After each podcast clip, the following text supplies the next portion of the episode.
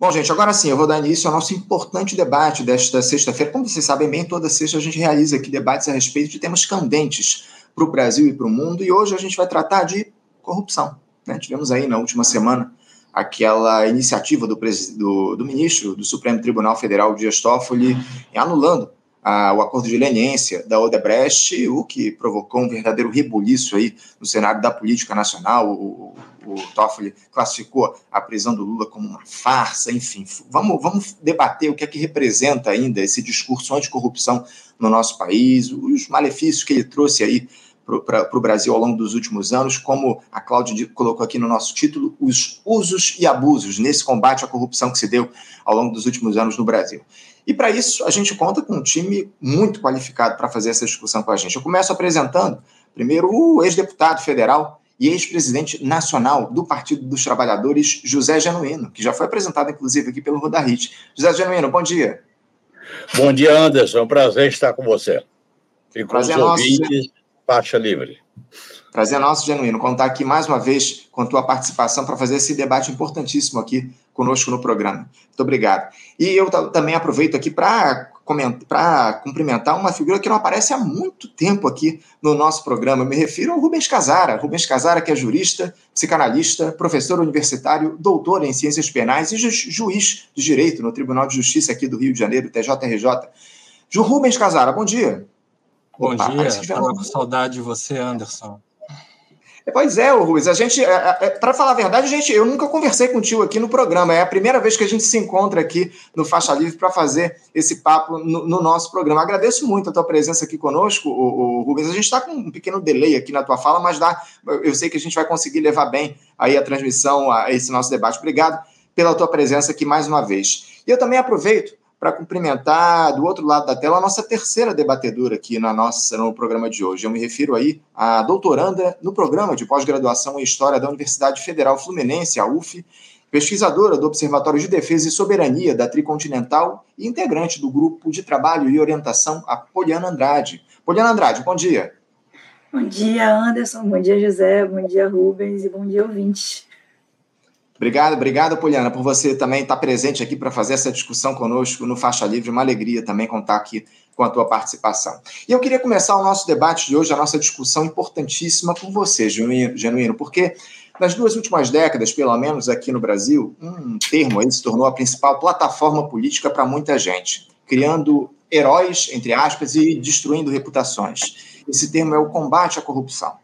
Não foram poucos os episódios, Genuíno, onde houve denúncias de desvio de recursos, investigações envolvendo agentes públicos, enquanto imprensa e determinadas figuras surfavam na onda da criminalização da política, na execração de quem quase não tinha espaço para se defender, tamanho, volume e a relevância dada a tais coberturas.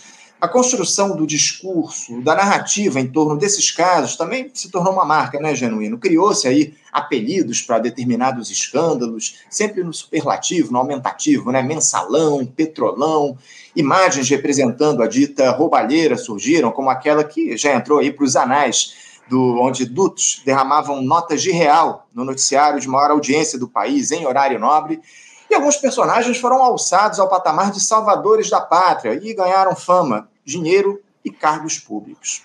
Só que aquela célebre e questionável frase que, que a justiça é falha, mas não tarda, é, aliás, a justiça tarda, mas não falha, já estou trocando aqui a frase. É, esse, esse, esse, acabou se mostrando mais uma vez eficiente, o genuíno. Após a divulgação de mensagens aí que evidenciavam a existência de um conluio entre acusadores e julgador a mais famosa dessas operações anticorrupção ruiu aos olhos de todo o país. E a pá de cal na Lava Jato foi colocada na última semana, quando o ministro do Supremo Tribunal Federal, Dias Toffoli, ainda que em um despacho, despacho aí que tenha lá traços de casuísmo pelo momento que ele foi proferido, mas enfim, evidenciou de uma vez o caráter criminoso da força-tarefa, anulando o acordo de leniência que levou várias pessoas à prisão, promoveu a destruição de setores importantes da economia nacional o Dias Toffoli classificou, inclusive, a condenação da maior liderança política do país, o presidente Lula, como uma armação e possivelmente o maior erro da história do judiciário brasileiro. O problema é que quem pagou o pato por tudo isso fomos nós, né, Genuíno? Afundamos aí em um período onde, por muito pouco, não se produziu uma ditadura de extrema-direita. Genuíno, você foi um dos alvos de toda essa estratégia nefasta do dito combate à corrupção. Foi vilanizado durante anos, condenado e ainda viu aí na, esse mesmo senhor aí que decretou a morte da Lava Jato na semana passada dizer que votou pela sua condenação lá atrás, mesmo sabendo que você não tem culpa alguma. A minha pergunta é a seguinte, Genuíno, depois dessa longa introdução. Por que, que a retórica anticorrupção ganhou tanto espaço em um país onde só de juros da dívida pública para benefício dos rentistas o Estado paga por ano quase 2 trilhões de reais? Seria pela receita do discurso fácil que ganha adesão de maneira quase que imediata, Genuíno? Olha, nós temos que situar esse tema dentro de uma disputa estratégica de natureza mundial. A guerra contra a corrupção é uma estratégia do imperialismo é, capitaneado pelos Estados Unidos, pelos órgãos de Estado, para combater uma, um processo, um ciclo de ascensão da esquerda, particularmente em alguns países que não integravam a cúpula é, da OTAN nem dos Estados Unidos. Então, a guerra contra a corrupção era uma campanha. E eu acho que essa coisa entrou, primeiro, porque na história do Brasil, a direita sempre levantou essa bandeira com objetivos políticos claros. Terceiro, porque diante da crise do pensamento da esquerda, parte da esquerda entrou nesse discurso. Esse moralismo político. Não há uma experiência da história da humanidade que o moralismo político tenha levado a mudanças profundas e estruturais. E houve uma certa adesão de parte da esquerda a esse moralismo. Lembre a, a experiência da Itália. O, o, judicialismo da Itália provocou o que está hoje na Itália. Mãos limpas, extinção do Partido Comunista, administrar o ajuste fiscal, olha o que deu na Itália. Aqui no Brasil, nós passamos por um aspecto dessa guerra. Em primeiro lugar, porque o nosso governo, do Lula 1 e 2 e a Dilma 3, não compreendeu a importância estratégica de enfrentar esse problema. Nós já trazíamos uma herança da ética na política colocada como uma prioridade essencial na campanha contra Collor. E aquilo ali fundamentou uma visão moralista da política.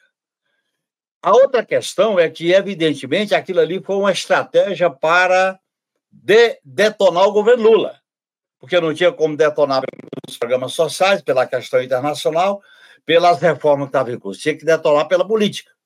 Isso aconteceu em 2005 com o mensalão, que nunca encontraram uma prova, uma prova sequer, em conta, em depósito de alguém que recebeu mesada. Mas a, essa operação contra a corrupção, ela se baseia também em algumas coisas. Primeiro, numa aliança intrínseca da classe dominante com a mídia. Segundo, ela, ela trabalha com uma estética de nomes que produz mensalão, pretorão, enriquecimento. O próprio nome mensalão foi uma produção de um delator, que está preso agora, né? não vou nem citar o nome dele, e isso produz uma estética que facilita um debate despolitizado. No meu modo de entender, a gente acabou entrando, em certa medida, nesse movimento sem perceber o que estava por trás. Na verdade, o que estava por trás era o Lula, para derrotar o Lula. Por que, que era, a denúncia era de 40? Faltava ali babar. E essa denúncia de 40 se reduziu para 16, 17. E aí se criavam justificativas. E essa justificativa ia formando uma teoria que está consubstanciada no direito penal do inimigo, está consubstanciada no domínio do fato, está consubstanciada na influência do direito penal americano nos países sob a hegemonia americana. Isso acabou construindo aqui no Brasil uma visão equivocada. Por exemplo, as leis que nós aprovamos no nosso governo são leis que eu combati. Ficha limpa, errada. Você dá o poder ao judiciário para dizer quem é limpo para disputar a eleição, tirando a soberania popular. Organização criminosa, delação premiada, lei antiterror. Nós demos ao Poder Judiciário leis penais abertas, que facilita a interpretação que o juiz faz. E criamos uma estrutura no início do governo Lula, nós temos uma estrutura chamada ENCLA, produzido por uma associação entre procuradores, juízes e delegados de polícia, para fazer o combate à lavagem de dinheiro, criando uma estrutura paralela de trazer, trazer esse combate para uma ideia de uma guerra. É tanto que tem o chefe, tem a operação, tem força-tarefa, tem um determinado local. Eu acho que isso tem que ser revisto. No meu modo de entender, esse processo que o Brasil viveu tem que ser reanalisado. As leis que nós, do nosso governo, eu fui contra, mas as leis que foram aprovadas têm que ser revisadas. Não é revogar, revisar. E esse debate, ele devia estar acontecendo agora, quando o Supremo entra na pauta. Por exemplo, indicar ministro para o Supremo. Devia se perguntar algumas coisas preliminares. Por exemplo, qual é a tua opinião, um intelectual, um juiz, sobre esses processos? Qual a opinião sobre a prisão em segunda instância? Qual a opinião sobre o modelo de investigação? Qual a opinião sobre o devido processo legal? O fato, o, o fato julgado? Qual a tua opinião sobre a questão de como fazer as mudanças estruturais num país que não pode ter como síntese essa campanha? Eu quero terminar, viu, Anderson, dizendo para você que eu enfrentei esse debate. E uma vez eu falei para um, um ex-procurador da República, eu disse: a minha diferença contigo é a seguinte: para mim, a sociedade vai mudar com a luta popular, com a luta organizada, com greve, se possível, com a revolução. E para você, disse na cara dele: uma chave de uma penitenciária, um código penal e um par de algema é capaz de mudar o mundo. Eu não acredito nisso. Então, esse moralismo de direita produziu um, grande retrocesso no Brasil. O bolsonarismo nasceu daí. Uhum. O bolsonarismo tem duas, tem duas entranhas de onde ele nasceu. Nasceu do neoliberalismo e dessa campanha do moralismo despolitizado, capenga, né? É, e que eu acho que a esquerda não soube enfrentar. A uhum. esquerda não teve uma postura à altura de enfrentar esse debate e discutir. Eu fui vítima desse processo, essa ser vítima não é brincadeira. Eu costumo dizer, viu, Anderson, que na ditadura eu fui vítima e a porrada começava na alma, no corpo e chegava na alma. Na democracia liberal, a porrada começa na alma e chega no corpo. E as consequências para a minha saúde foram mais profundas no período do mensalão. Então, é, é, é, é uma maneira de construir a coação do Estado, a maneira de criar um elitismo tecnocrático em relação ao judiciário ser protagonista, ao judiciário substituir a política. Os consertadores do mundo é que vão resolver o problema da crise social, da crise econômica, da distribuição de renda e por agora. Eu acho que nós não discutimos uma agenda e não estamos ainda discutindo qual é a agenda para ter uma democracia efetiva, transparente, com fiscalização, com participação popular. Eu acho que esse embrólio não está ainda destrichado nem resolvido. E para mim é um compromisso estratégico com a minha militância política. É isso. A gente vai tentar aprofundar essas questões aqui ao longo do nosso debate. Obrigado, Eugenio, pela primeira participação, por esse importante depoimento que você deu aqui para a gente. Eu queria passar a palavra para o Rubens Casara, mas só lembrando aqui que a gente está num debate, então vocês fiquem à vontade aí para fazer é, interrupções nas falas uns dos, uns dos outros, comentarem aí as participações, enfim. Eu só, só me reservo aqui o direito de citar quem é que está falando para as pessoas que vão acompanhar o nosso debate depois pelo podcast. Mas, Casara, é, é, fica à vontade aí para falar a respeito do que trouxe Genuíno, mas eu queria que você, que é um dos especialistas aí nas questões relacionadas ao direito, se colocasse em relação a essa premissa que eu levantei e também nos dissesse é, se foi apenas, entre aspas, a mudança na correlação de forças na política que levou a se desmascarar essas operações anticorrupção. Por mais que o tempo da justiça ele não seja o, o mesmo da política, o que é que levou, por exemplo, ao, ao Dias Toffoli só agora a tomar essa decisão sobre o acordo de leniência da Aldebrecht, se as provas já estavam aí presentes há mais de ano e podem trazer aí desdobramentos, inclusive fora do país.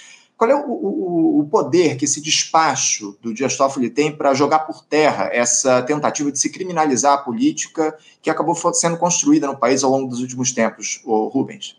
E acho que a questão é, é, é bem complexa. E, essa é uma necessidade, é entender por que, que se recorre tanto à corrupção, à significante corrupção, na tentativa de controlar aquelas pessoas que são percebidas como indesejáveis aos olhos dos detentores do poder econômico.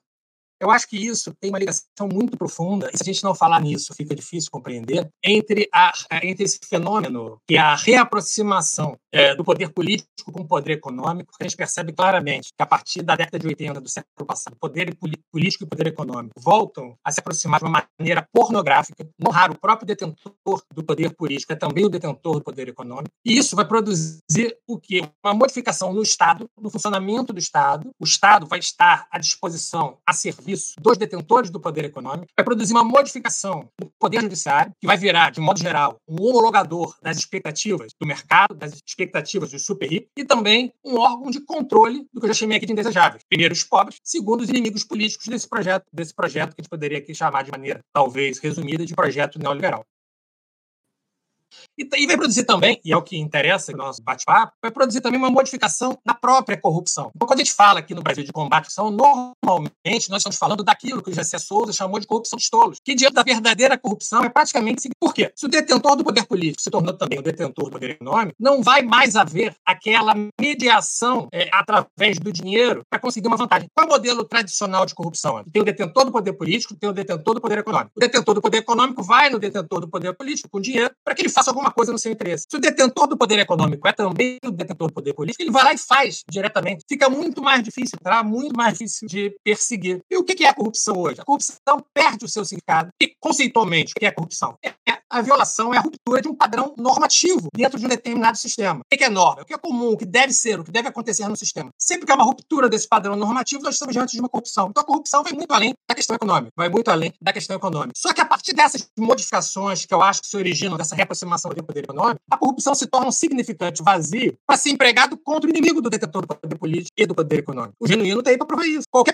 pessoa que se coloque numa posição de oposição, ainda que meramente no plano imaginário, com esse projeto, diz que não há alternativa possível ao neoliberalismo, automaticamente recebe uma etiqueta de indesejável, de inimigo, e vai sofrer processo de perseguição penal através desse Estado condicionado pelo econômico.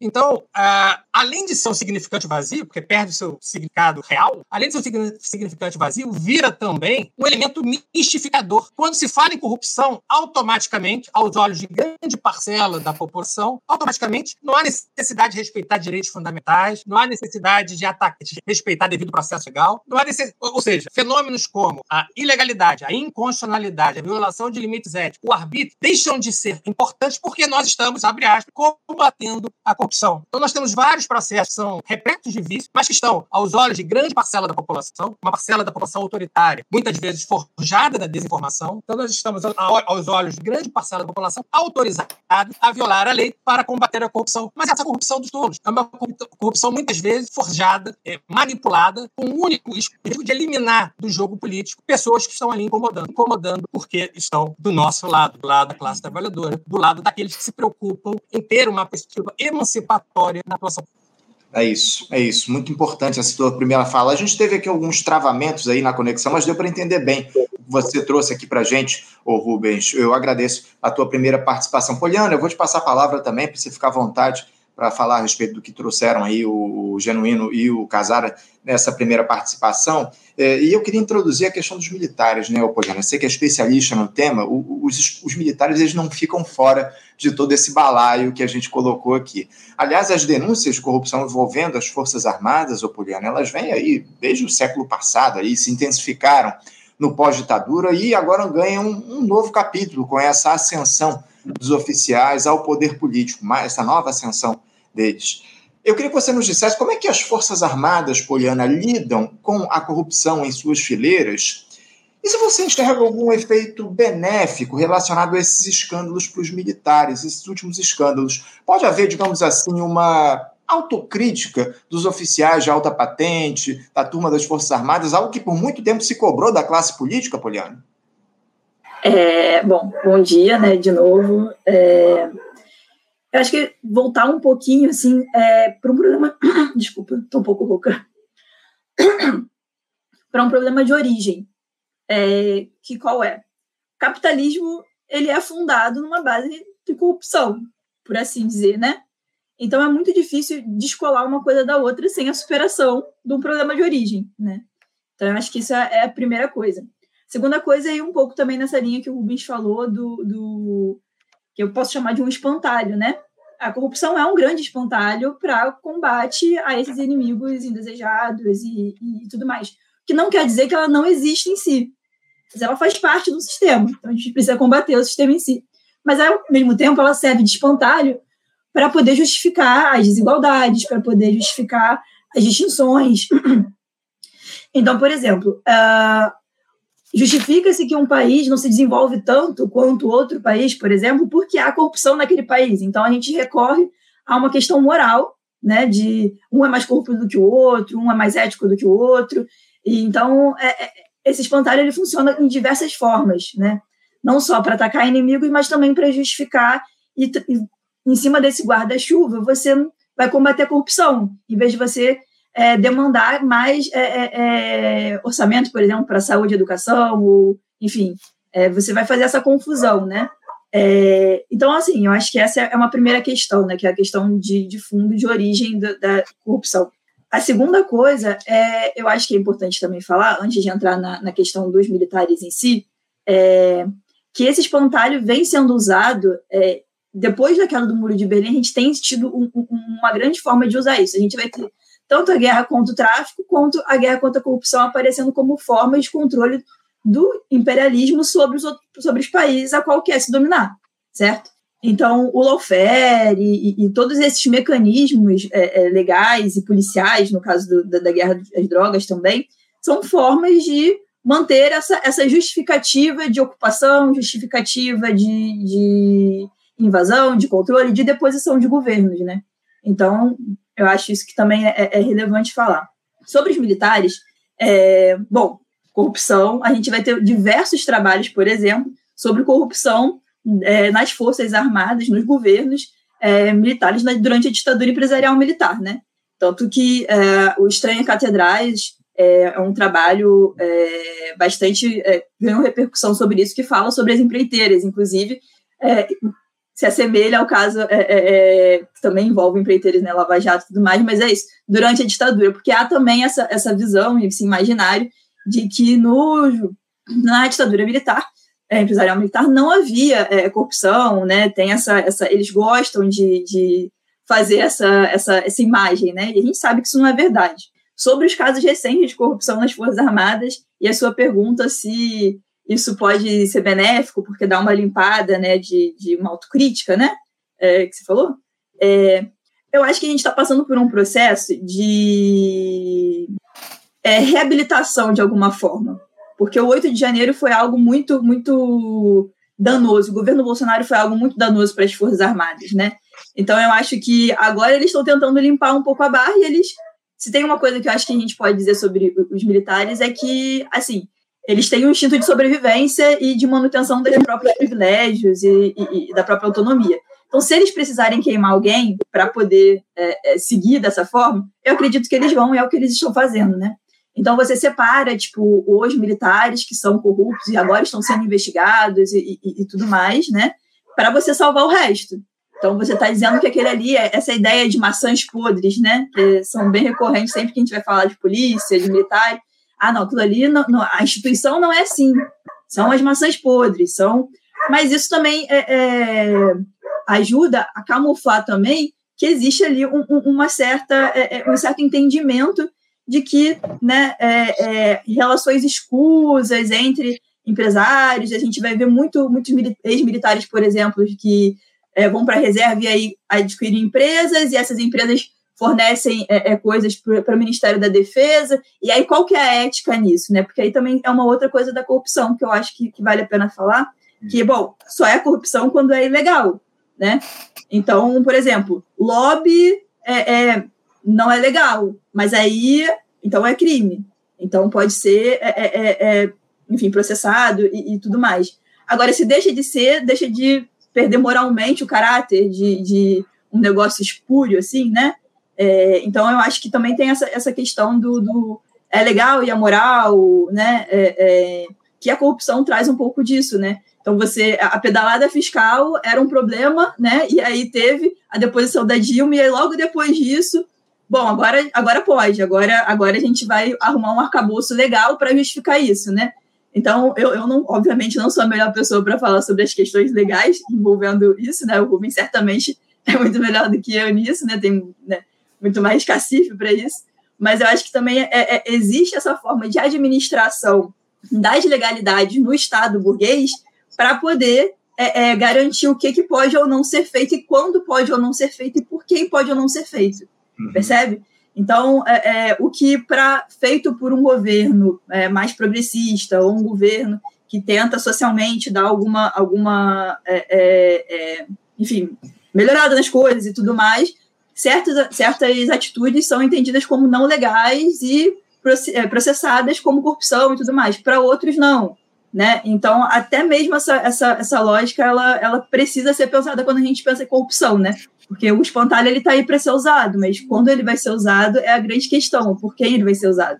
É, é isso. Você falou aí da questão das pedaladas fiscais, o, o Poliana, lembrando aqui aos nossos ouvintes que antes da, da presidenta Dilma ser condenada aí por conta desse, dessa questão. Se, o, o, os antigos presidentes pedalavam aí da, maneira que queriam, isso nunca foi criminalizado, só aconteceu é, por ocasião da, da questão lá da, da presidenta Dilma, aquela, toda aquela concertação jurídico-político-midiática que foi criada para se condenar a ex-presidente, para se derrubá-la, enfim.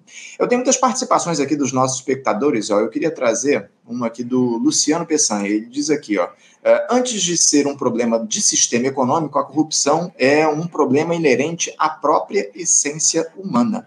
Genuíno, eu vou te passar a palavra e, e, a minha pergunta vai de alguma forma nesse sentido, porque o, o PT foi alvo preferencial aí dessas operações anticorrupção ao longo dos últimos anos. Diversos quadros importantes do partido foram execrados, condenados, afastou-se uma presidente, prendeu-se um então ex-presidente, mas também houve a admissão de erros cometidos em relação aos governos liderados pela legenda no que diz respeito à malversação do dinheiro público. Genuíno, é fato que a corrupção nunca terá fim. Os seres humanos eles são corruptíveis, como disse aí o próprio Luciano. Agora, como é que a política pode atuar para tentar reduzir esses episódios de desvio de recursos para benefício de determinadas pessoas ou instituições? Há dispositivos que podem ser construídos pela institucionalidade para atuar contra esse tipo de crime. E outra, você vê a classe política engajada em agir nesse sentido? Eu te confesso que essa mini reforma política aí que foi aprovada na Câmara essa semana parece que caminha justamente no sentido oposto, né, Genuíno?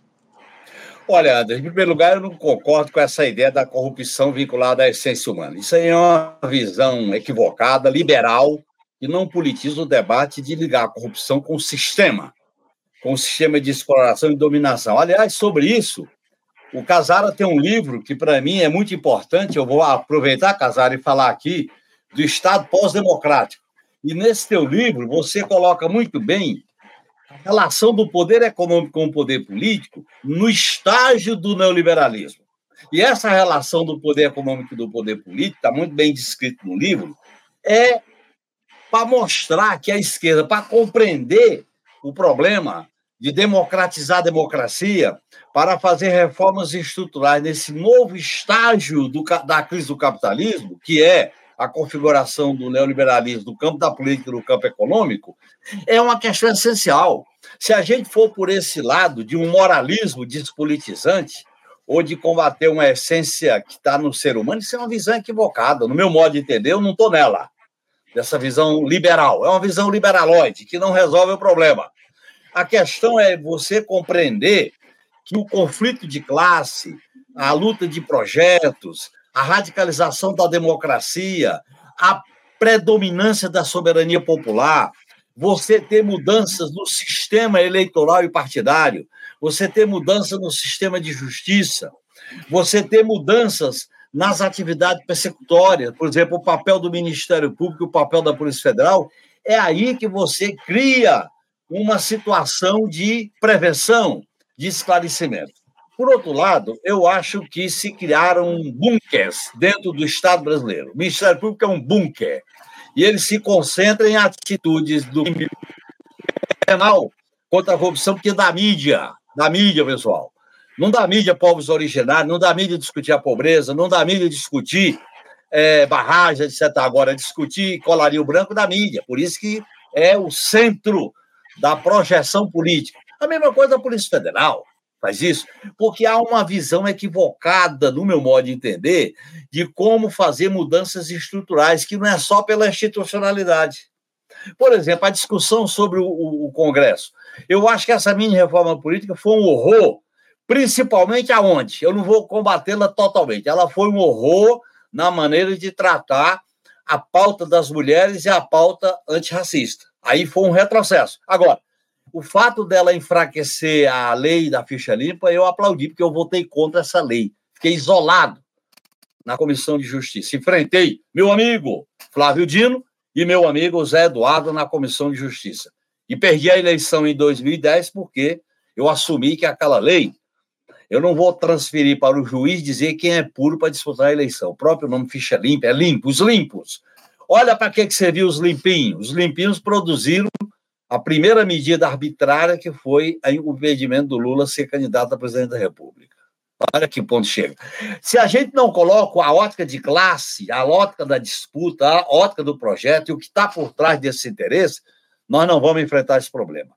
O Congresso atual, Anderson, é um Congresso de maioria conservadora, de direita e extrema-direita. Por quê? O sistema eleitoral nosso é o voto uninominal.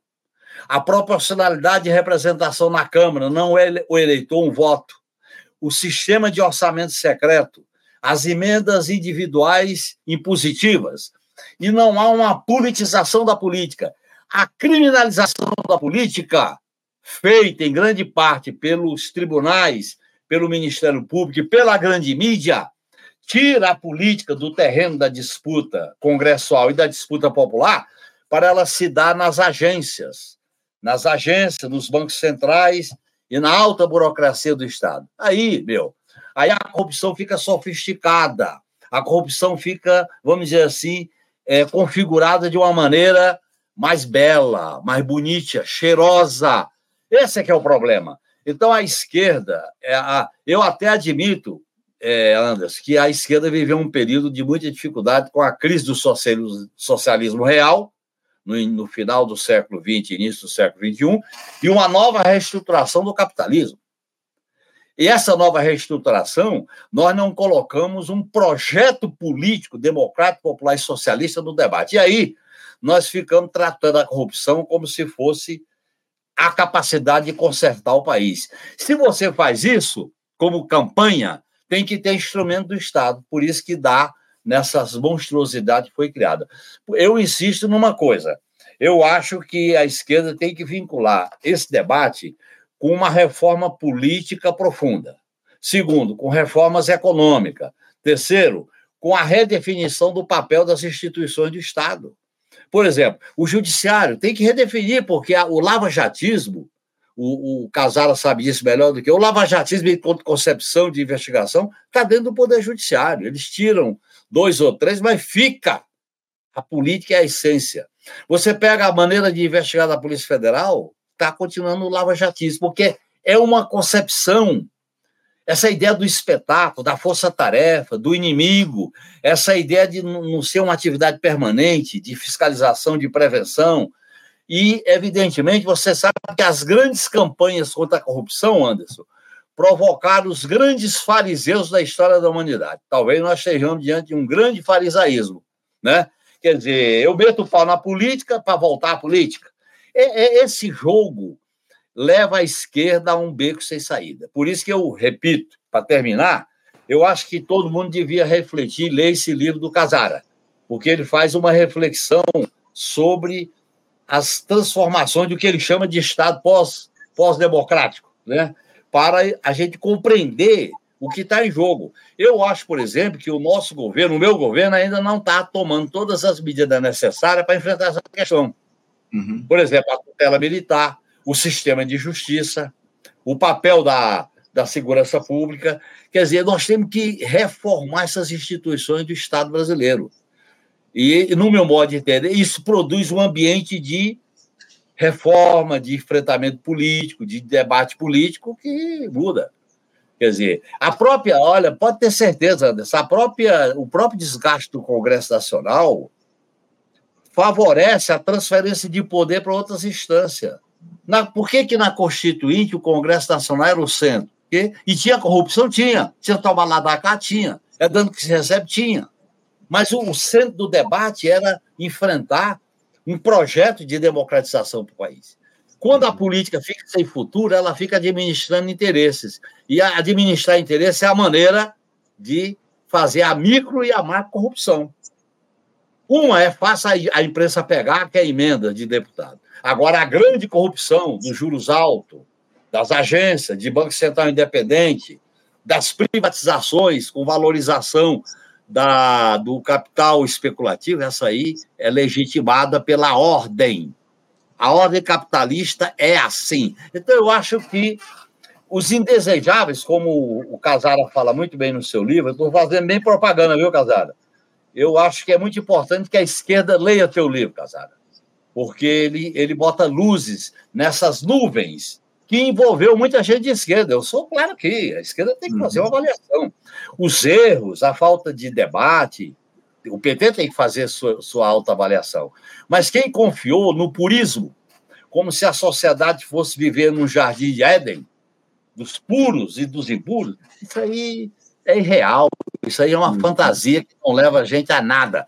Leva à decepção, à frustração de muita gente. Abandona, estou decepcionado, não vale a pena. Não... Aí a gente sabe aonde estudar. Desculpe eu ter me alongado um pouco. Nada, pelo contrário, é sempre importante aqui e, e ouvir o que você tem a dizer para a gente, Eugênio. Muito importante as coisas que você trouxe. Eu só uh, tenho lá minhas dúvidas a respeito dessa necessidade. Evidente que há necessidade de uma série de reformas, mas eu tenho lá minhas dúvidas se essa gestão de grande aliança vai levar à frente essas reformas que você cita aí como importantes e que eu concordo com a tua avaliação.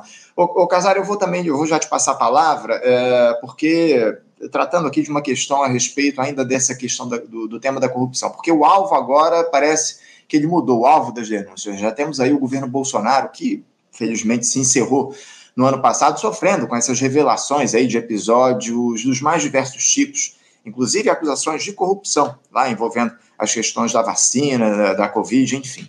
A gente corre o risco, o, o Casara, de ver daqui a três, quatro anos, ou até depois de mais de um ciclo eleitoral, caso a extrema-direita volte a acumular força política a ponto de, de tomar o controle do Estado brasileiro, é, novas revelações surgirem de que ah, houve um conluio para tentar criminalizar o bolsonarismo, de que o Mauro Cid foi coagido pela Polícia Federal a denunciar o Bolsonaro, é, a justiça e a grande imprensa elas tendem a seguir se guiando, se movimentando pela onda eh, da, da, da, conformação, da correlação de forças na política, ou Casara?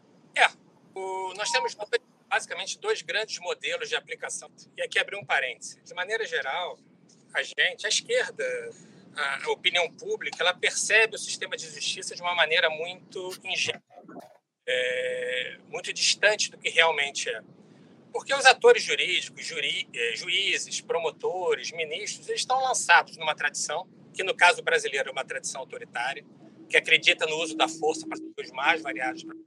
E eles também estão condicionados por uma racionalidade que se tornou hegemônica, que é essa racionalidade neoliberal, que vê e atua no mundo a partir de cálculos visando lucro ou obtenção de vantagens pessoais. E dentro dessa lógica, é, tudo e todos se tornam objetos negociáveis, quando não descartáveis. Uh, então, mudar a, o atual estado de coisas passa por mudar essa tradição, romper com essa tradição autoritária e também mudar essa racionalidade, ou seja, construir uma racionalidade alternativa a essa. Quando o Genuíno fala na criminalização da política, que é um dos grandes problemas, esse fenômeno da criminalização da política está intimamente ligado também a essa ideologia que quer fazer acreditar que não existe alternativa política que não existe alternativa real, factível, a esse estado de coisas, a, a essa espécie de vale-tudo que, se, que, que, alcança toda a nossa vida pública, inclusive o poder, a, a maneira como se aplica a lei, a, o poder judiciário. Então, um dos grandes riscos de se instaurar um vale-tudo também contra o Bolsonaro é que a esquerda acabe por naturalizar determinadas práticas que no futuro, com certeza, vão se voltar contra elas. Porque, assim, é, a gente não pode deixar de imaginar que determinados grupos econômicos se colocaram contra o Bolsonaro não porque ele tem de ruim, mas porque imaginavam que iriam lucrar mais em outro modelo também de direita, mas talvez com verniz democrático, com uma aparência mais, para utilizar outra vez a expressão do, do, do genuíno, uma aparência mais limpinha. Então, querem trocar um neoliberal ultra-autoritário, como Bolsonaro, por um neoliberal progressista ou com algum aspecto uh, de civilidade. E, e o que, que se faz? Começa a se tentar a persecução penal do Bolsonaro a partir dos mesmos marcos normativos na qual foi feita a perseguição do Genuíno, do Dirceu, do presidente Lula, dentre outros. Que marco é esse? O da ilimitação. Desaparece o poder da lei simbólica, do limite externo, dos limites jurídicos e éticos à aplicação do direito. E, em substituição entra aquilo que na psicanálise se chama de lei imaginária, que é a imagem que o aplicador da lei tem do que é certo, do que deve fazer e etc. E aí se instaura esse vale tudo. Violação de leis. Gente, prender alguém para conseguir uma delação é ilegal, seja o preso alguém que a gente goste, seja o preso que a gente abobine. Se nós quisermos estar dentro do marco do Estado democrático de direito. O que caracteriza o Estado democrático de direito? A existência de limites ao exercício do poder, de qualquer poder, do poder econômico, do poder legislativo, do poder executivo e também do poder judiciário. O juiz não pode aplicar a lei que ele tira de dentro da sua própria cabeça, achando que está assim fazendo justiça ou a sua percepção do que seja do que seja justiça. Então, o desafio é romper com essa tradição, criar uma racionalidade alternativa, é, resgatar o Estado democrático de direito, mas não é qualquer Estado democrático de direito. Ô, Casaro, Casaro, Casara, você, você botou o dedo na ferida ao colocar essa questão do vale tudo. Nós não podemos aplicar o vale tudo para os inimigos. Não pode ser o relógio de sinal tocado. Eu acho que você colocou corretamente. O devido processo legal, limitações, provas, direito de defesa, tem que valer para o inimigo e para o amigo.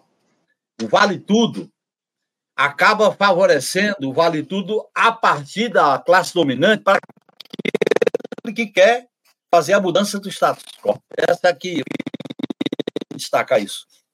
Genuíno, você estava falando da sua oposição a determinadas leis que, que os governos progressistas ajudaram a aprovar. Isso dá uma tristeza profunda, porque. É, basta Inclusive, são leis abertas, Casar. São leis abertas que permitem o juiz fazer o que você reclamou aí, o que você denunciou aí. É, o que, que são leis abertas? Leis em que diante da falta de concretude, o subjetivismo, muitas vezes a perversão do aplicador do direito, vai preencher esses vazios e vai gerar claro. distorções e leis flagrantemente inconstitucionais.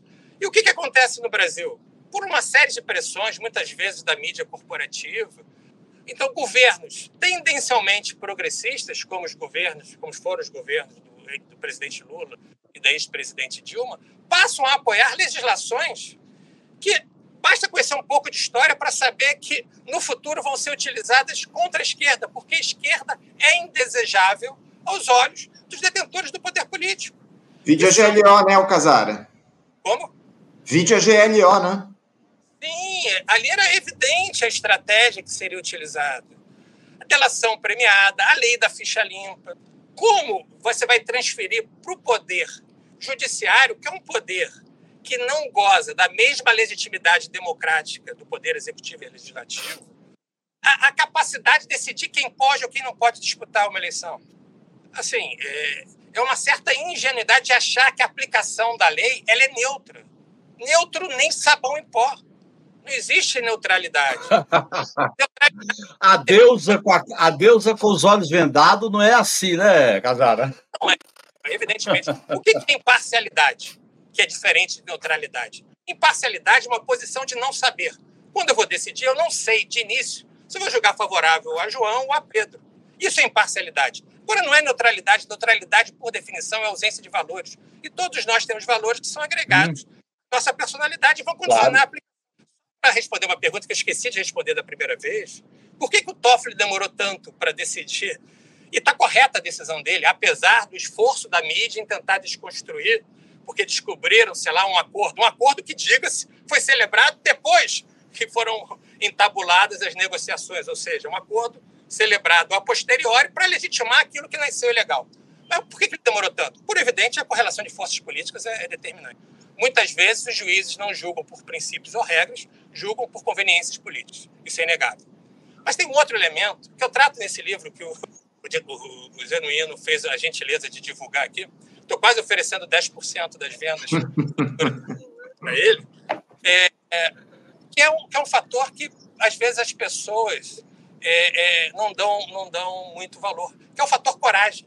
É preciso coragem para fazer valer as regras do jogo democrático.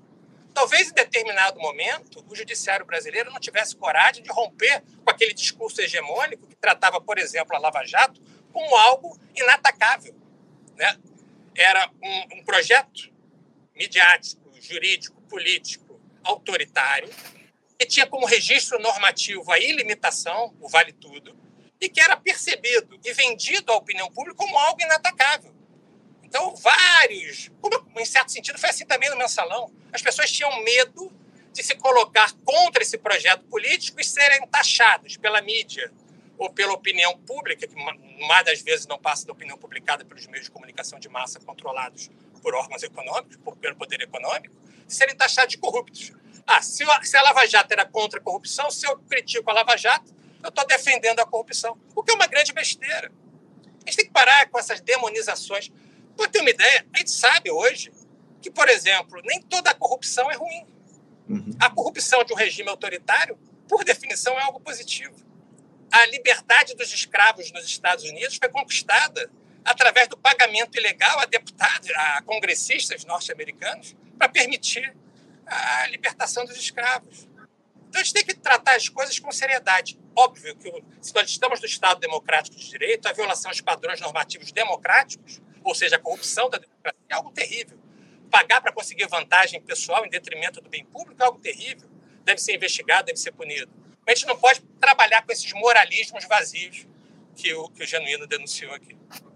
Obrigado, obrigado, Casara, pela tua, pela tua resposta. Ô, Poliana, eu vou te passar a, a palavra, você também fica aí à vontade para trazer aí as tuas reflexões a respeito do que disseram Genuíno e Casara, mas eu, voltando a tratar da questão militar contigo, essas denúncias aí suspeitas de corrupção durante a intervenção federal, liderada pelas Forças Armadas aqui no Rio de Janeiro, o, Poliano, que encadearam aí uma operação da Polícia Federal essa semana, elas comprometeram ainda mais figuras aí, como a do general Braga Neto, que liderou a intervenção aqui no Estado durante a gestão do Michel Temer, mas também elas deixaram claro, o, o Poliana, que a origem de tudo isso vem de lá de trás, né? Pelo menos desde aquela missão brasileira lá de paz no Haiti, enfim, no início do século, mais precisamente ali no ano de 2004. Aliás, é muito inusitado que isso tenha vindo à tona a partir de uma investigação empreendida pelos Estados Unidos, né, que são históricos apoiadores de golpes liderados pelas Forças Armadas do nosso continente. Poliana, é possível dizer que a formação militar, de alguma forma, naturaliza a ocorrência desses episódios de desvio de recursos? Faz aí vista grossa para esse tipo de coisa nas escolas de formação de oficiais? Olha, não existe uma disciplina como se corromper, né? É como é, executar esse tipo de, de, de ação, né? Mas acho que nesse sentido, uh, algumas naturalizações do tipo, por exemplo, é, eu tenho, tenho estudado, tenho olhado para um curso de alta administração né, é, do Exército, que em parceria com a FGV, né? É, e aí, um dos requisitos né, que se pede no contrato é que o professor de economia do curso é um curso de administração pública, certo? É, para militares. E um dos requisitos que se pede para os professores de economia é que estes tenham tido contato com empresas privadas. Então, a lógica de, de que a gente né, poderia pensar como porta giratória, que é aquela coisa do serviço público vai para o serviço privado, enfim, que beira ali, né, a, a, a dependendo da legislação do país ou, ou, do momento histórico que a gente está, é, é, é tido como algo aceitável ou não, está dentro dessa lógica. E isso não se entende como necessariamente um problema ético, talvez, que particularmente acredito que seja, né? Porque envolve é, é como se administra o bem público, como o, o Rubens estava falando, né? É, então, assim, não há necessariamente uma disciplina que oriente para isso, mas há um, um certo naturalização desse tipo de coisa. A, a operação do, do a ocupação, né, é, é, operação no Haiti, me parece, não só para mim, né, para diversos é, é, estudiosos do tema, foi um grande laboratório, né, um laboratório no qual é, é, os generais brasileiros puderam né, aplicar efetivamente é, é certas coisas que eles aprendiam é, e também ter contato com essas empresas essas internacionais, né? Por isso que aparece, por exemplo, essa, essa demanda aí do, dos Estados Unidos, né? então, assim, teve esse momento de aprendizado, inclusive, é, para aplicação, por exemplo, das GLOs, né? Tipo, ocupação em, em favelas e tudo mais. Então, aquilo ali foi um grande laboratório e foi um ponto de, de, de, de um, um, momento também em que os militares né, voltam a se sentir e, e, experimentam, né, dentro do século XXI já, né, que desde a da, da, da ditadura é, é, não tinha tido esse poder de mando político, né, dado o, o caráter das operações de, de ocupação do Haiti. Então, eu acho que tem isso, assim, né? Acho que eu volto um pouco na, na pergunta que foi feita no, no chat, né? Pergunta não, né? Na afirmação que foi feita no chat, né? Que o Genuíno comentou e eu tenho acordo com ele, né? Que essa ideia de que o ser humano é corruptível e, e tudo mais, né? Acho que uma grande questão quando a gente discute é, é a corrupção, ela é uma chave moral, né? E essa chave moral, ela vai mudando de acordo com o teu interesse. Então, por exemplo, é, é óbvio, né, e está ficando cada vez mais claro que o governo é, é, de participação militar pesada né, do, do, do, Bolsonaro teve uma série de casos de corrupção, desde corrupções muito sofisticadas a corrupções muito muito provincianas, né? Como a gente vai ver, assim, tipo, a pessoa não quis tomar a vacina e fez um grande movimento para não tomar a vacina. Tipo, né? É a corrupção, é, é, das joias às empresas de segurança do Haiti que mataram o presidente do Haiti, né? é, é isso, assim, é uma coisa que você vai desde uma, de uma coisa muito tipo, gente, mas para que isso? Até um, um, um, caso muito sofisticado que talvez pouco investigado. Por exemplo, o caso das joias, investiga-se muito, né? Se fala-se muito sobre a venda das joias e, e, e, tudo que aconteceu, e aí fazendo um, um, o mérito de que foi um servidor público que disse que não, que não vai tirar as joias da, da, do aeroporto, que foi o grande é, é, é, é estopim para desenvolver isso. Ou seja, fortalecimento do serviço público, né, da dimensão, é uma coisa importante. E o que a gente tem visto, na real, é um sentido contrário, né? É, reforma administrativa é, vem talvez facilitando, né? Porque você deixa a, a condição de trabalho mais frágil e aí é mais difícil para o servidor público, inclusive, evitar e barrar esse tipo de, de situação. Mas, enfim, voltando ao caso das joias, pouco se fala do porquê das joias. Por qual o interesse do, do, de, terem sido dadas essas joias? O que estava por trás disso, né? Acho que isso é uma questão de fundo, e é isso uma corrupção dessas de internacional, de alto nível, né? Que, que vale ser, ser, ser investigado. Então, assim, a questão moral é, é, é, uma, é, uma, é um problema grande, assim. E como o Rubens falou, é, é, as investigações que estão sendo feitas hoje mostram mesmo que, que havia questão de corrupção, mas parando para pensar do ponto de vista é, é, retrospectivo ao governo Bolsonaro, é muito. É, é, é talvez uma derrota para a gente do campo progressista, da gente da esquerda, que o Bolsonaro esteja sendo, e, e o governo dele esteja sendo, é, enfim, penalizado pela questão da corrupção e não pela questão do genocídio, e não pela administração que fez é, da pandemia e por um zero diversos crimes que foram cometidos contra a população. Porque é isso, você tira. É... Golpe contra a democracia, né, Poliana? Eles têm Exato. investigado essencialmente os golpes contra a democracia. Exato, a gente vai ter é, é, as investigações vindo para cima do mesmo arcabouço de antes, que é a chave da corrupção. Então a gente não sai desse ciclo. O que vai acontecer, e que provavelmente né, a gente pode imaginar, é que isso, isso depois vai voltar para a gente de novo. Então, assim, se antes era o Sérgio Moro, que era o juiz, né, tipo, superiorizado, enfim. Hoje a gente que, que, que aparecia nas manchetes de jornal, aparecia quase como, investi como investigador, né? Tipo, o Alexandre de Mora o, o, o, Moro mandou fazer tal coisa, o Moro investigou, o Moro não investiga, o Moro é juiz. E hoje em dia a gente vê a mesmo padrão sendo usado com o Alexandre de Moraes. Uhum. A gente pouco fala isso porque isso está sendo usado contra pessoas que são nossos inimigos. Mas é uma questão que vale ser, porque o, o que o Moraes está fazendo, ele não está fazendo porque ele é contra a corrupção, porque foi atacado diretamente. Eles foram atacados diretamente, o judiciário foi atacado diretamente, o STF foi atacado diretamente. Isso é uma questão importante. Não se tomou várias providências enquanto estava tendo é, genocídio, quando estava tendo ataque à democracia e tudo mais. Mas quando o STF é diretamente atacado, seja no discurso, seja é, é, é objetivamente, como por exemplo foi no 8 de janeiro, aí sim isso é uma grande questão. Uhum. Então a, a, gente também é, é, é, segue fortalecendo uma lógica de empoderamento e de, de atuação individual e, e, vigilante desse, desse judiciário, né? Eu acho que isso também é uma grande questão. E aí a corrupção ela é uma chave muito importante, porque é isso, a corrupção é, é quem vai julgar a corrupção é o judiciário, quem vai julgar vai estar dentro desse, desse, desse arcabouço né, de investigação policial, Ministério Público, enfim, está é, tá ali. É, eles têm esse domínio.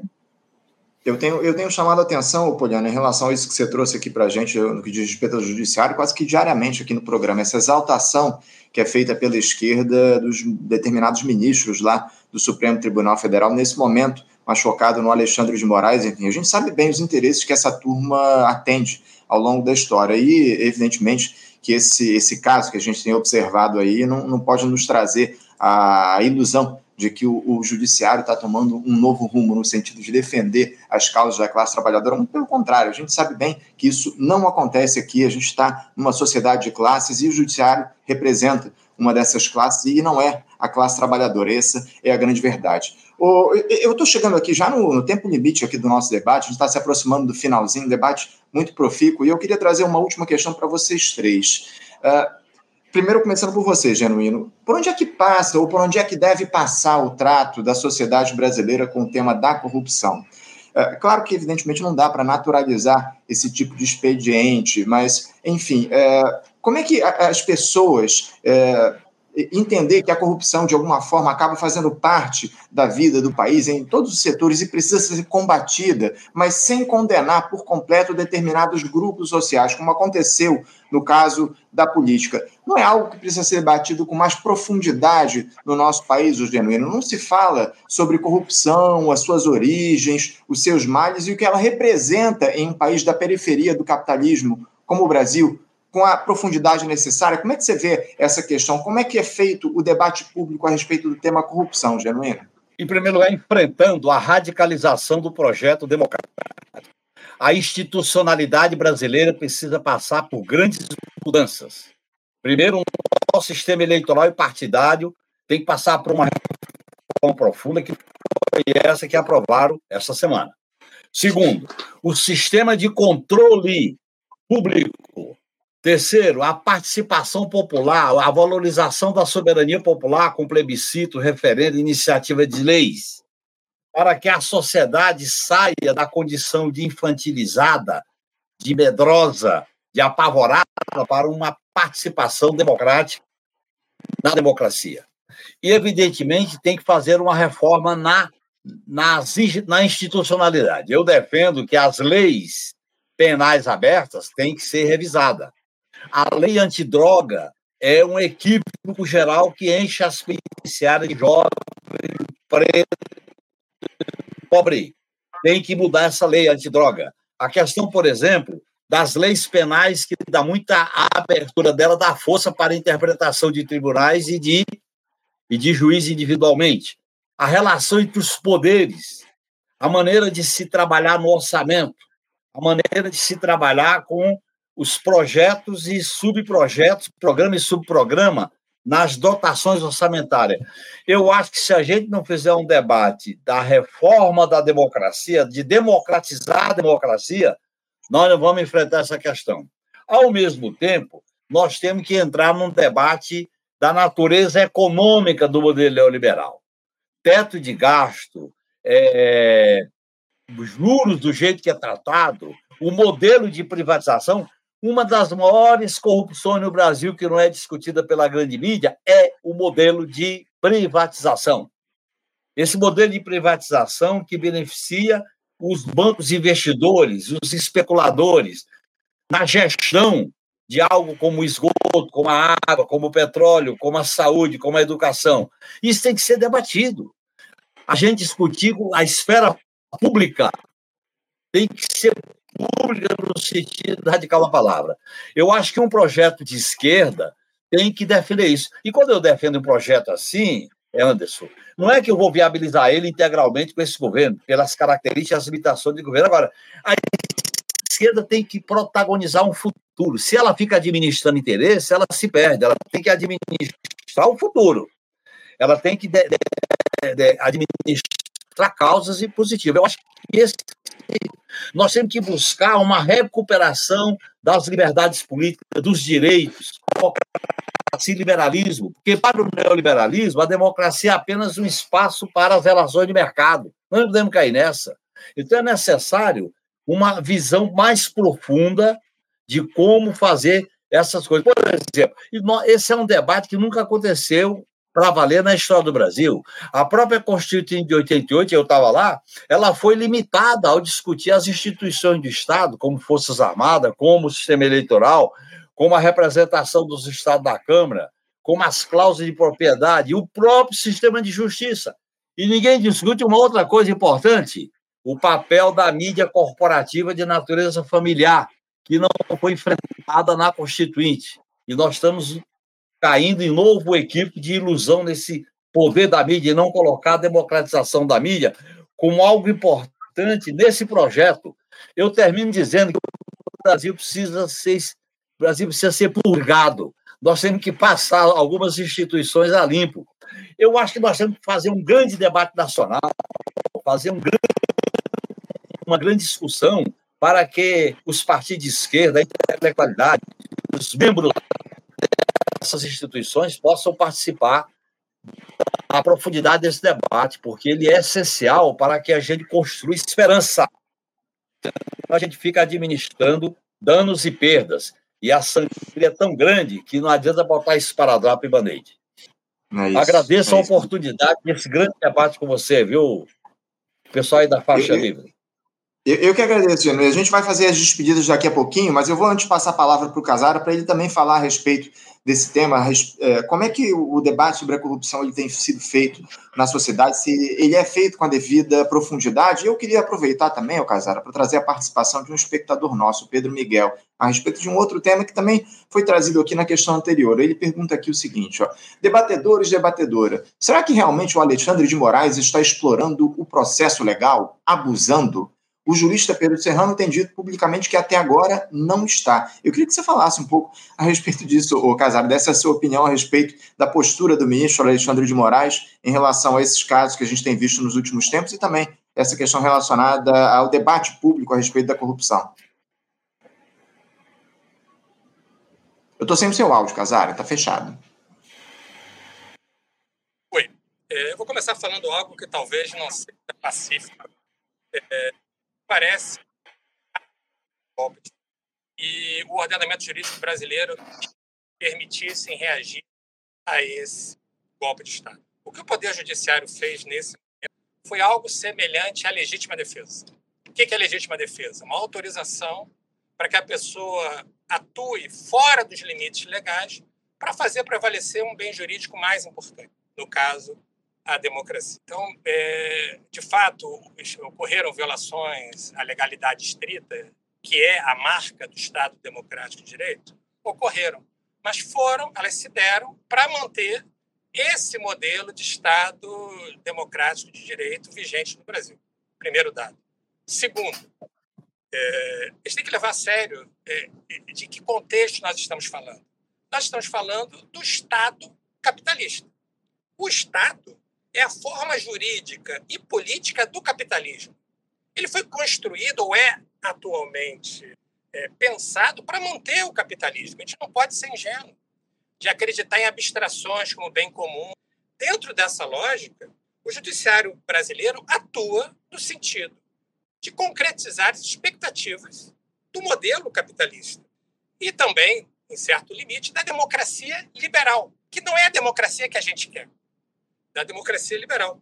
Dentro das limitações é, do que eu estou falando aqui, dentro desse, dessa, dessa premissa, o ministro Alexandre de Moraes atuou corretamente. Atuou corretamente no sentido de frear uma tentativa de destruição da democracia liberal. uma tentativa de destruição do capitalismo com esse verniz democrático do capitalismo, com ainda alguns limites ao exercício do poder econômico ou do poder de determinado grupo. É, o desafio agora é saber quando acaba esse modo de exceção, quando acaba essa autorização para agir fora dos limites estabelecidos pela legalidade democrática. Será que agora já dá para voltar a aplicar o devido processo legal para esses casos de atuação voltada à destruição do próprio Estado democrático de direito? Acho que essa é a questão que a gente tem que colocar hoje. Sobre a, a, o que você colocou da corrupção, é, ser tratada com profundidade? Evidentemente não, porque a profundidade é contrária ao projeto neoliberal. Há um verdadeiro processo de idiosubjetivação, ou seja, de construção de idiotas. Quem são os idiotas? Idiota na Grécia era aquela pessoa que era incapaz de se comunicar com a cidade, aquela pessoa pensava no próprio umbigo. Então, para a manutenção do neoliberalismo, a profundidade do debate é algo visto como terrível. Porque se as pessoas pararem para debater com profundidade, vão se revoltar com esse modelo. Então, não tem nada de profundidade, o que é uma tentativa de naturalizar o vale-tudo na busca por lucro e vantagens pessoais, o que torna a corrupção um fenômeno natural. Tão natural que faz com que corruptos defendam o combate à corrupção, que é sempre percebida como a corrupção do outro. Né? Então, a gente tem que é, resgatar a esfera pública e trabalhar com profundidade a questão da corrupção passa por mudar essa racionalidade hoje hegemônica, passa por resgatar a esfera do comum, a percepção de que há uma esfera inegociável, né? que há uma esfera inegociável que diz respeito a todos, nós somos constituintes e, ao mesmo tempo, responsáveis pela. Então, tratar com seriedade a questão da corrupção, para que a corrupção passe a incomodar todos, independentemente de quem é o favorecido, passa por alterar essa racionalidade, por tentar construir uma racionalidade contra-hegemônica e, a partir dessa construção, disputar espaço e, e, e direcionar a, a sociedade brasileira, o Estado brasileiro, numa outra direção, que evidentemente não pode ser a direção do aprofundamento do capitalismo. O capitalismo visa a ilimitação, só que visa a ilimitação dentro de um planeta em que os recursos naturais são limitados. Ou seja, o destino do capitalismo, esse vale tudo na busca por lucro, é a destruição do planeta. Então, se a gente quer ter algum tipo de esperança de futuro, a gente tem que resgatar o comum, resgatar a hipótese comunista, ou que seja, algo que se coloque em oposição a esse modelo de vale tudo na busca por É isso. Obrigado, obrigado, Casar. É, eu, eu, vou passar a palavra para você, Poliana, para você fazer as suas observações, as suas considerações finais e também tratar a respeito dessa questão que eu trouxe aqui para o Casara, para o Genuíno, a respeito de como é que a sociedade lida com o tema e como é que a gente vai conseguir, de alguma forma, levar essa discussão do, da corrupção, do, dos seus efeitos, uh, para a base da classe trabalhadora, para a base da população brasileira. Como é que a gente vai consegue fazer a ampliação desse debate, desse diálogo com a sociedade do nosso país, Poliana? É, eu acho que o Genuíno e o Rubens já apresentaram né, grandes é, é, é orientações importantes, né? É, acho que, do meu ponto de vista, como eu coloquei no início, né, é uma questão de origem, né? Então, a luta contra o capitalismo ela está colocada nesse, nesse horizonte, assim, né? A gente não vai mudar essa essa essa essa organização social, né, como o que o Rubens apresentou aí em relação à, à corrupção, sem a gente ter um horizonte de mudança do capitalismo, né? É, acho que essa é, é, a primeira questão. E também sobre as coisas que o Genuíno fala, né, de, de mudanças, eu acho que a gente precisa se radicalizar num sentido de ir atrás dos nossos direitos e ampliar nossos direitos. Né? A gente acha que, enquanto esquerda, a gente tem ficado muito, é, é, né, nos últimos anos, tentando é, barrar, perder direitos. Né? Eu acho que a gente tem se cansado muito nessa briga. Eu acho que a gente precisa pensar num horizonte de ampliação desses direitos, inclusive num fortalecimento de uma democracia é, é radicalmente democrática, né? Acho que, como o Genuíno coloca, assim, né? E, e, eu acho que a, a, questão do debate contra a corrupção acaba entrando nisso, porque uma, um povo, né, uma população que demande seus direitos, que demande que, que, que e aí sim se aprofunde nesses debates, sai desse lugar né, que, que, o, que o Rubens fala de, de alienação, de, né, idiotização, acho que foi a, a palavra que ele usou para exemplificar né, do, do grego. Então, acho que passa por isso. E isso passa por mobilização. Então, a gente não vai conseguir pressionar, a gente não vai conseguir, é, é, a gente não vai poder ficar sentado esperando que o governo faça isso. Porque existem diversos interesses que estão em disputa, estão tentando se conciliar naquilo ali, e essa conciliação não nos serve. Eu acho que a gente precisa pensar nisso, acho que a gente precisa pensar na mobilização. E isso vai para tudo. Quando a gente precisa rever as instituições, e aí eu falo, por exemplo, do, do caso das instituições militares, das Forças Armadas, a gente precisa rever o papel delas, a gente precisa, a gente precisa de alguma forma empoderar esse, esse debate para o nosso campo e mobilizar sobre ele, né? Acho que, inclusive, o, o, o Manuel Domingos, o, o a Adriana Marques, a Ana Penino, essa galera toda defende que se faça uma conferência é, é nacional de defesa para se discutir defesa no Brasil, que é excelente, que é uma, uma, uma, uma oportunidade ótima. Mas a gente precisa mobilizar também, junto com isso. Porque também, senão, essa conferência vai ser ocupada só pela direita, só pelos interesses das empresas de defesa e tudo mais, enfim.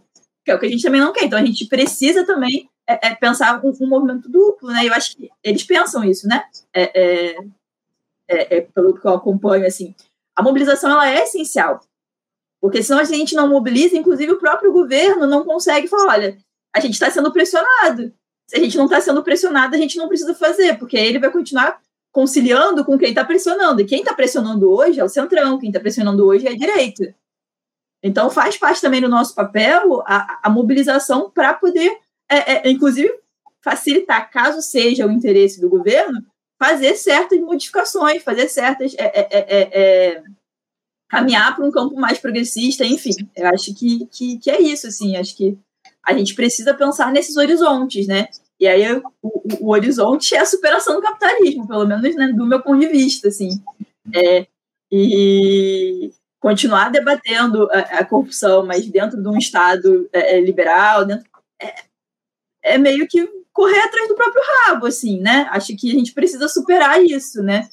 É, e aí, do ponto de vista da, da, da, da divulgação e tudo mais, o que o Genuíno, por exemplo, coloca aí de questão da mídia é essencial, porque a mídia segue com essa pauta, a mídia segue com isso, né? Então a gente precisa disputar. Então espaços como esse são importantíssimos, né? Eu acho que eu fecho falando isso. Não, voltamos aí à ideia de que a mobilização popular é a base para que a gente consiga promover mudanças estruturais aqui no nosso país. A luta de classe está aí, a gente não pode deixar ela de lado, precisamos, acima de tudo, atuar. Eu digo nós, enquanto esquerda, precisamos atuar justamente nesse flanco. Muitos elogios aqui em relação ao debate de hoje. Eu me somo aqui a esses espectadores que estão elogiando a participação de todos vocês e eu quero aproveitar para agradecer a todos. Poliana, muito obrigado pela tua presença aqui no debate de hoje. Uma alegria debater contigo aqui esse tema tão importante.